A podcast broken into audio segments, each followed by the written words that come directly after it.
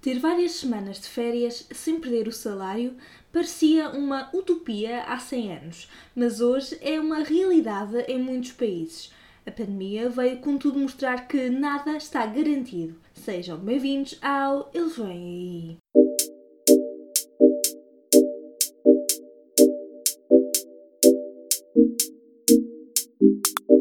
Olá e sejam muito bem-vindos ao Eles Vêm Aí, podcast sobre o futuro do trabalho e os trabalhos do futuro. O meu nome é Isabel Patrício, eu sou jornalista e escrevo sobretudo sobre trabalho e impostos. Sejam bem-vindos ao 16º episódio do Eles Vêm Aí. Uau, 16º! Eu sei que há podcasts com centenas de episódios, mas ter criado até agora 16 episódios já é algo que me orgulha muito. E vocês, estão a gostar deste podcast? Qual é que é o vosso episódio favorito? O meu episódio favorito casa muito bem com o episódio desta segunda-feira. O meu episódio favorito é, pois, aquele em que falamos da semana de trabalho de 4 dias. E hoje vamos falar sobre férias pagas. Sim, não é nem de perto nem de longe a mesma coisa. Semana de trabalho de 4 dias, férias pagas, mas há neles uma coisa em comum. A possibilidade dos robôs permitirem aos trabalhadores descansarem durante mais tempo. Portanto, nesta segunda-feira vamos falar um bocadinho sobre a origem deste conceito das férias pagas, sobre o que acontece já em Portugal e o que acontece lá fora nos outros países e queria também dedicar uns minutinhos a dois pontos.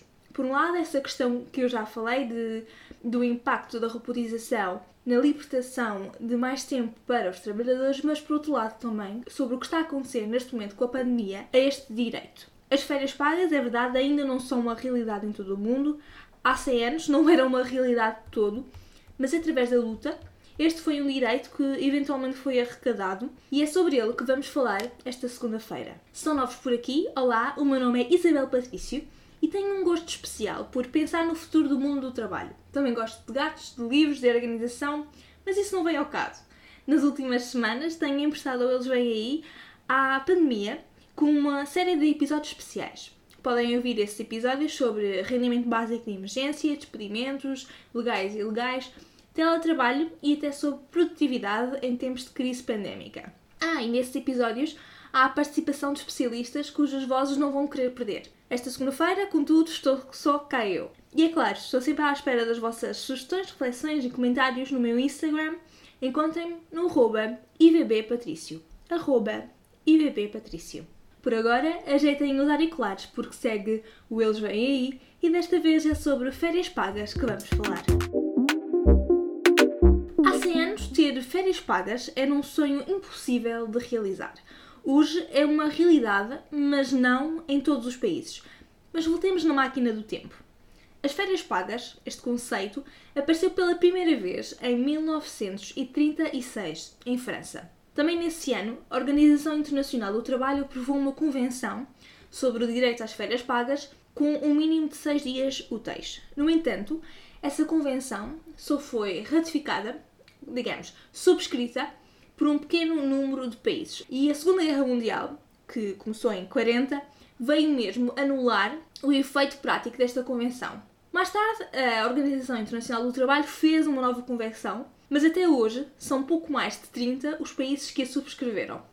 Ah, e o direito às férias pagas também ficou eventualmente na Declaração Universal dos Direitos Humanos, em que se diz que toda a pessoa tem direito ao repouso e aos lazeres, e especialmente a uma limitação razoável da duração do trabalho e a férias periódicas pagas. Portanto, já sabemos que se olharmos para a origem global das férias pagas, podemos uh, indicar que a sua origem aconteceu em França nos anos 30 do século passado. Em Portugal, também foi nesse período temporal que surgiram as férias pagas. Em Portugal, a lei foi criada nesse sentido ainda em 1937. Mas dizem os estudiosos que até uh, ao 25 de Abril poucos eram os trabalhadores que gozavam devidamente e efetivamente desse direito. Hoje em dia, o gozo das férias pagas já está disseminado e já está uh, normalizado em Portugal, como tenho a certeza que vocês sabem, e no Código do Trabalho, no artigo 237, está estipulado que os trabalhadores têm direito a um mínimo de 22 dias úteis de férias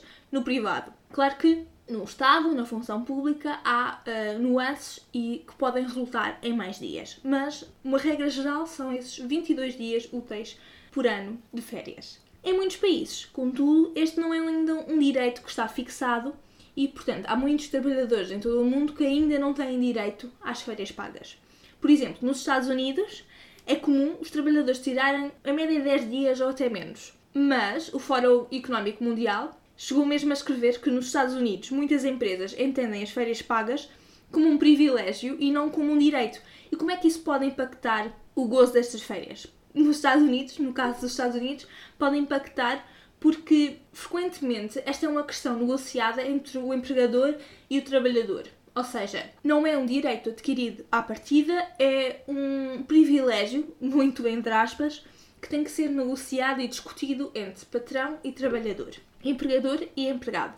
Isto porque não há uma legislação estável que obrigue a um mínimo de férias pagas. Isso pode ser um problema, é verdade, mas também, por outro lado, pode trazer flexibilidade ao mercado laboral, que é um dos pontos que os economistas, por exemplo, tendem a elogiar no mercado laboral norte-americano. No outro extremo, entre os países da Organização para a Cooperação e Desenvolvimento Económico, a chamada OCDE, o Reino Unido é dos que mais dias de descanso remunerado, férias pagas, dá aos seus trabalhadores. São garantidos 28 dias de férias pagas aos trabalhadores do Reino Unido. Mas esse período varia consoante o tipo de trabalho, portanto, são 28 dias para alguns sortudos, mas há pessoas que têm menos dias.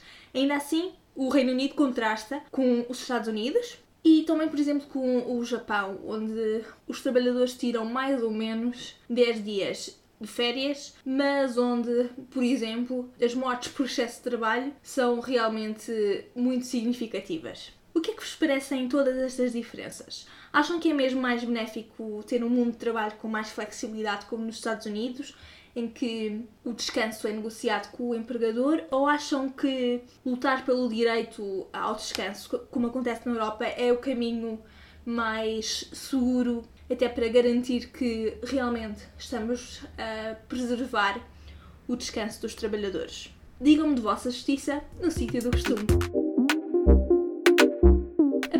Trouxe muitos atropelos às relações laborais. A denúncia tem sido feita pelos sindicatos e o próprio Primeiro-Ministro reconheceu. Um dos casos desses atropelos às relações laborais ou abusos à lei laboral tem sido a marcação forçada de férias. Como regra, a marcação unilateral de férias pelo empregador só pode ser efetuada entre 1 de maio e 31 de outubro. Isto é, o patrão só pode obrigar um calendário de férias a partir de 1 de maio e até ao final de outubro. Ou seja, no resto do ano tem de haver um acordo entre o trabalhador e o empregador. No turismo, o caso é diferente. 25% do período de férias, os tais 22 dias, pode ser marcado obrigatoriamente entre 1 de maio e 31 de outubro e os restantes podem ser marcados obrigatoriamente do resto do ano. Ou seja, o esquema de marcação obrigatória unilateral, como queiram chamar, é diferente. Mas qual é o ponto do que esta pandemia tem feito a esta marcação? Portanto, estabelecemos que há um período específico do ano em que o patrão pode forçar férias, mas no resto desse período o patrão não o pode fazer. Esta pandemia chegou a Portugal em março. Os primeiros casos apareceram a 2 de março. Entramos no estado de emergência a meio desse mês. E muitos patrões que tiveram que fechar portas viram-se uh, obrigados entre aspas, a encontrar soluções para equilibrar as contas. Uma delas foi forçarem a marcação de férias, dizem os sindicatos, apesar de estarem fora desse tal período, que começa a 1 de maio, em que a marcação unilateral é possível ao abrigo da lei. De um lado, os empregadores, em toda esta situação, pediram a flexibilização dessa marcação, isto é, além de o estarem a fazer de forma ilegal em muitos casos, segundo denunciaram os sindicatos, na concertação social, as confederações patronais pediram a flexibilização dessa marcação. Mas do outro lado, os sindicatos vieram logo avisar que essa marcação flexibilizada, entre aspas, já estava a acontecer e que, na verdade, a lei não deveria ser mudada, apesar das circunstâncias excepcionais, para que tal fosse possível ao abrigo da lei. O que é que vocês acham? Acham que uh, o facto de estarmos numa pandemia devia flexibilizar esse direito e que devia proporcionar ao patrão a possibilidade de forçar o gozo das férias, uma vez que o trabalhador teve que ir para casa porque a empresa fechou as portas face à pandemia. Os sindicatos têm lembrado que as férias pagas são um direito que deve ser exercido de modo a proporcionar ao trabalhador a recuperação física e psíquica, condições de disponibilidade pessoal, integração na família e participação sociocultural. Ou seja, as férias pagas surgiram para descansar e ficar em casa isolado não é propriamente o ambiente propício a esse descanso. Daí que tenham dito que a marcação forçada de férias não deve ser flexibilizada neste momento, porque gastar os dias de férias neste momento, os tais 22 dias, é o equivalente a dizer que no resto do ano, em que vamos estar a retomar a economia e a reabrir a atividade, vamos estar a dar tudo. Nesses dias que nos faltam de 2020, esses trabalhadores não, não terão férias. Além disso, terão de lutar com o stress desta pandemia, mas ao mesmo tempo com o facto de não lhes restar tempo de descanso pago no resto do ano. E a propósito, o que é que vocês acham? Acham que as férias pagas deviam ser usadas neste momento como forma de uh, boia de salvação para as empresas, porque já que os trabalhadores estão em casa, mais vale estarem ao abrigo do regime de férias pagas e, portanto, no, resto do ano não, não terem de fazer esse peso sobre as contas da empresa? Ou acham que as circunstâncias excepcionais não justificam esse atropelo, entre aspas, à lei laboral? É verdade, já estamos em maio e, portanto, agora já é possível essa marcação unilateral. Mas tivemos meio março e abril inteiro com este problema. E, portanto, gostaria de ouvir os vossos comentários e os vossos testemunhos no meu Instagram ou no meu Twitter, ambos no arroba IBBPatrício. Isto é a ponte perfeita para falar da segunda questão que eu queria falar sobre a questão das férias pagas, que é o impacto da tecnologia no mundo do trabalho e como isso pode afetar ou não o descanso remunerado. Ora bem, estamos a falar já em semanas de trabalho de 4 dias e em processos produtivos mais eficientes. Poderá ou não estar no horizonte também o reforço das férias remuneradas. O que é que vos parece? Eu lembro que no episódio da Semana de Trabalho de 4 dias vimos que esta ideia de reduzir o horário de trabalho já tem raízes muito longas e que sempre foi percepcionado que com os avanços tecnológicos a coisa mais lógica de se fazer seria reduzir o tempo de trabalho, de modo até a promover uma melhoria do bem-estar dos trabalhadores e da população em geral, para que o descanso seja mais do que uma contra-obrigação, ou seja, muitas vezes parece que estamos numa roda de um hamster em que, que vivemos num rodopio entre trabalho, dois dias de descanso para o fim de semana, trabalho, dois dias de descanso para o fim de semana e, e o próprio descanso acaba por parecer uma rotina de, da qual é difícil escapar. A questão do, da semana de trabalho de 4 dias vem, vem libertar um bocadinho desse espaço. E uma vez que as pessoas estejam mais descansadas, pressupõe-se que vão gastar esse tempo de forma mais elevada, de forma a consumir mais cultura, a produzir outros produtos além do trabalho, a pensar em outras fontes de produção artística e não só, de rendimentos, de valorização da sua vida, a procurarem significados para além do facto de serem trabalhadores de alguém ou de um dado setor. Esses são os argumentos da semana de trabalho de 4 dias. Mas podem ou não ser aplicados este reforço das férias. A mim parece-me que se os processos são mais produtivos, são mais eficientes e se há mais tempo para ser libertado, talvez reforçar esses dias de férias seja um bom caminho, uma vez que 22 dias, por exemplo, no caso português, dá mais ou menos um mês. Portanto, passamos 11 meses do, da nossa vida a trabalhar e um mês a descansar, e muitas vezes não é um mês seguido, mas se calhar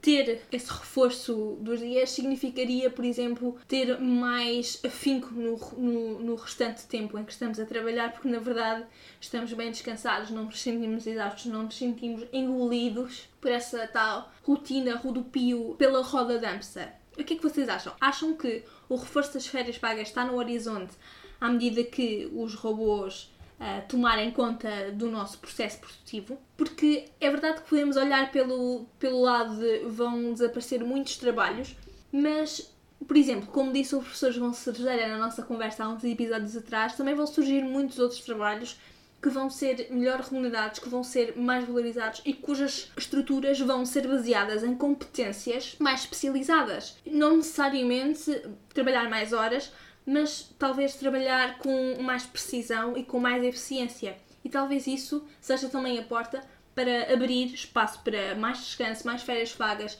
e talvez pensar num mundo em que não somos exclusivamente definidos por aquilo que fazemos na nossa carreira profissional. O que é que vocês acham? Quero ouvir, claro, os vossos comentários no sítio do costume.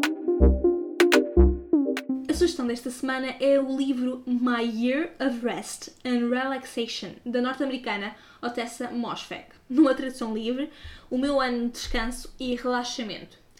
Acho que esta é a primeira vez que recomendo um livro de ficção no Eles Vêm Aí. E atenção, que a ligação do título ao tema deste episódio é puramente irónica. Não é um livro necessariamente sobre descanso ou relaxamento, na verdade é um livro sobre uma mulher que tenta, digamos, hibernar tomando fármacos para tal. É um livro extremamente hum, estranho, mas que nos agarra de uma maneira muito inédita. Este é um livro um tanto bizarro que nos leva numa viagem muitas vezes desconfortável e desconfortante à mente desta mulher cujo propósito é tirar um ano e simplesmente hibernar. O que tem a ver com o episódio desta segunda-feira? Bem, nada, espero eu. Mas já que a época dourada das férias se aproxima, este deverá ser um must-read na vossa lista. Devem lê-lo este verão. Mesmo que fiquem em casa, espero que fiquem, experimentem lê-lo e depois digam-me o que acharam. Eu fico à espera. Que tenham gostado deste episódio Eles Vêm Aí. Já conheciam a origem das férias pagas, os anos 30 na França, os anos 30 em Portugal, mas somente os anos 70 efetivamente em Portugal. E têm conhecimento de casos em que esse direito tenha sido abusado face à pandemia, ou seja, de marcação unilateral de férias. Além disso, pergunto-vos também o que é que acharam da ideia de que os robôs na verdade vão reforçar o nosso tempo de descanso remunerado. Quero ouvir, claro, os vossos testemunhos, comentários e as vossas opiniões no sítio do costume, no meu Instagram, no arroba ivbpatricio. Tenho a certeza que vamos ter conversas muito interessantes por lá. Ah, e já agora aproveito para hum, revelar, digamos assim, que no final deste mês teremos uma novidade. O Eles Vêm Aí vai transformar-se numa newsletter que servirá de resumo mensal das novidades no mundo do trabalho e de um descodificador dessas novidades e das suas implicações na vida do dia a dia. Se quiserem subscrever já, o link está na descrição deste episódio. É claro, agradeço todo o vosso apoio. Vou chatear-vos no próximo episódio, mais perto da data da primeira newsletter, para virem para esta comunidade do Eles Vêm Aí, que agora cresceu para lá do futuro do trabalho para o presente do trabalho, porque neste momento em que há tantas mudanças, em que, na verdade, há tantas mudanças às próprias mudanças, achei que era um momento ideal para criar um descodificador mensal, gratuito, mas por agora, dessas mudanças. Eu passo todos os dias a escrever sobre essas mudanças e entendo que para uma pessoa que não esteja tão dentro do ritmo da atualidade possa parecer um bocado alucinante esta newsletter servirá de ponto de encontro, de ponto de respiro entre todas essas novidades e uma descodificação real com base em todas as explicações que entretanto forem dadas. Portanto, é uma newsletter que pretende explicar o mundo do trabalho atual sem grandes floreios, sem complicações. E espero que vos seja útil também na condução da vossa vida profissional neste momento de crise pandémica e não só. Espero contar com o vosso apoio. Mais uma vez, o link para subscrever está na descrição deste episódio. Se gostaram deste episódio, não se esqueçam de o partilhar com os vossos amigos, familiares e colegas de trabalho. O Eles Vêm Aí regressa na próxima segunda-feira e na próxima semana vamos falar sobre como preparar a caixa de ferramentas laborais profissionais para enfrentar o pós-crise sanitária e talvez o início da crise económica. Ou seja, como, por exemplo, encontrar um melhor trabalho ou um novo trabalho, se for o caso disso, como, em geral, se reposicionar neste mercado que acaba de dar uma cambalhota impressionante. Interessados? Por hoje é tudo. Tenham uma boa semana de trabalho, se for o caso, lavem as mãos e fiquem em casa. Nós vemos-nos na próxima segunda-feira. Tchau!